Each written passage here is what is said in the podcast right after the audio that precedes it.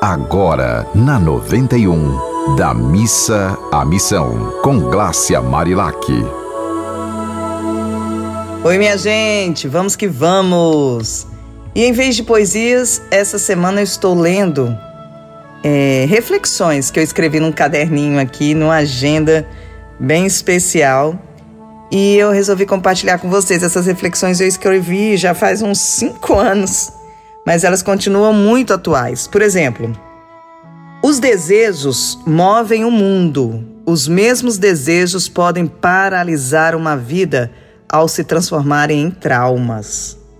Olha como, como isso é forte, né? Tem muita gente. Eu tenho uma poesia que eu escrevi que diz assim: Você tem sede de quê? Você deseja o quê? Né? E falo a importância de você investir em vontades.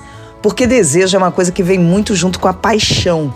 Você tem desejos, você quer aquilo, você não sabe nem direito porque você quer, mas você quer. Seu corpo pede, sua mente pede.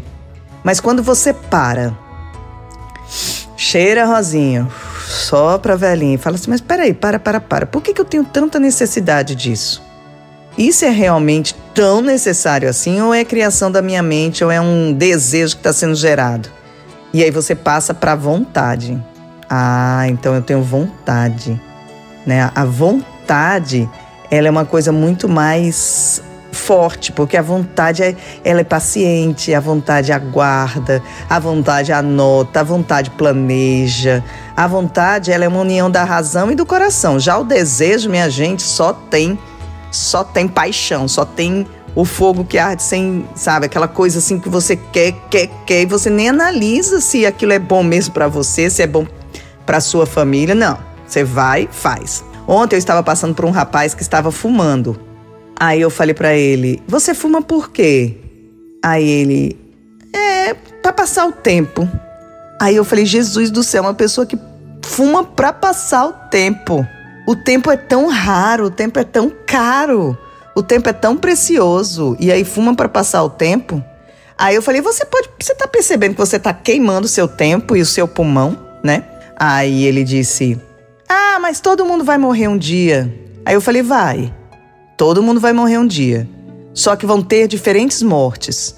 E geralmente a pessoa que fuma muito, a morte é difícil, porque não, não, não morre de uma hora para outra, não. Morre devagar e sofrendo. Então você quer morrer devagar e sofrendo? Aí ele ficou assim: ah, não quero falar sobre isso não. Eu falei, você tem todo o direito. A vida é sua, a escolha é sua e você faz dela o que quiser. Agora depois, não queira que outras pessoas paguem esse preço com você. Porque quando uma pessoa tem um, um vício, quando uma pessoa adoece, a família adoece junto. Então é muito importante vocês observarem o que, que vocês estão fazendo da vida de vocês, né? Quais os vícios que vocês poderiam se libertar? Então, essa, ó, os desejos movem o mundo. Os mesmos desejos podem paralisar uma vida ao se transformarem em traumas, em problemas de saúde. A gente, as doenças chegam, a gente não precisa buscar, não. Quando a gente começa a comer demais, por exemplo, muita gente come muito açúcar, tudo é com açúcar. Eu comecei a tomar café sem açúcar, eu achei que seria impossível me acostumar com café sem açúcar. Hoje eu nem lembro mais da açúcar. Aqui em casa não tem nem açúcar. Não tem mais açúcar. Eu só tenho um, um adoçante para as pessoas que vêm aqui, que eu dou adoçante para adoçar o que precisar. Mas suco, tudo aqui a gente toma sem açúcar. Açúcar também é um veneno. Sal, tudo que bota sal demais também é. Então, tudo que é demais faz mal. Meu pai falava assim: tudo que é demais é muito. É uma redundância, mas é isso mesmo. Então, a gente precisa no, sempre lembrar disso. Vamos viver no equilíbrio, vamos tentar olhar. Isso aqui eu posso melhorar mais um pouquinho aqui, posso melhorar. Uma...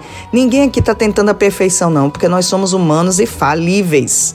Mas a gente está tentando, pelo menos, ser uma pessoa melhor a cada dia. E para isso você precisa se autoanalisar. Até onde você está bem e até onde você pode melhorar, né? A gente precisa expandir sempre nossos limites.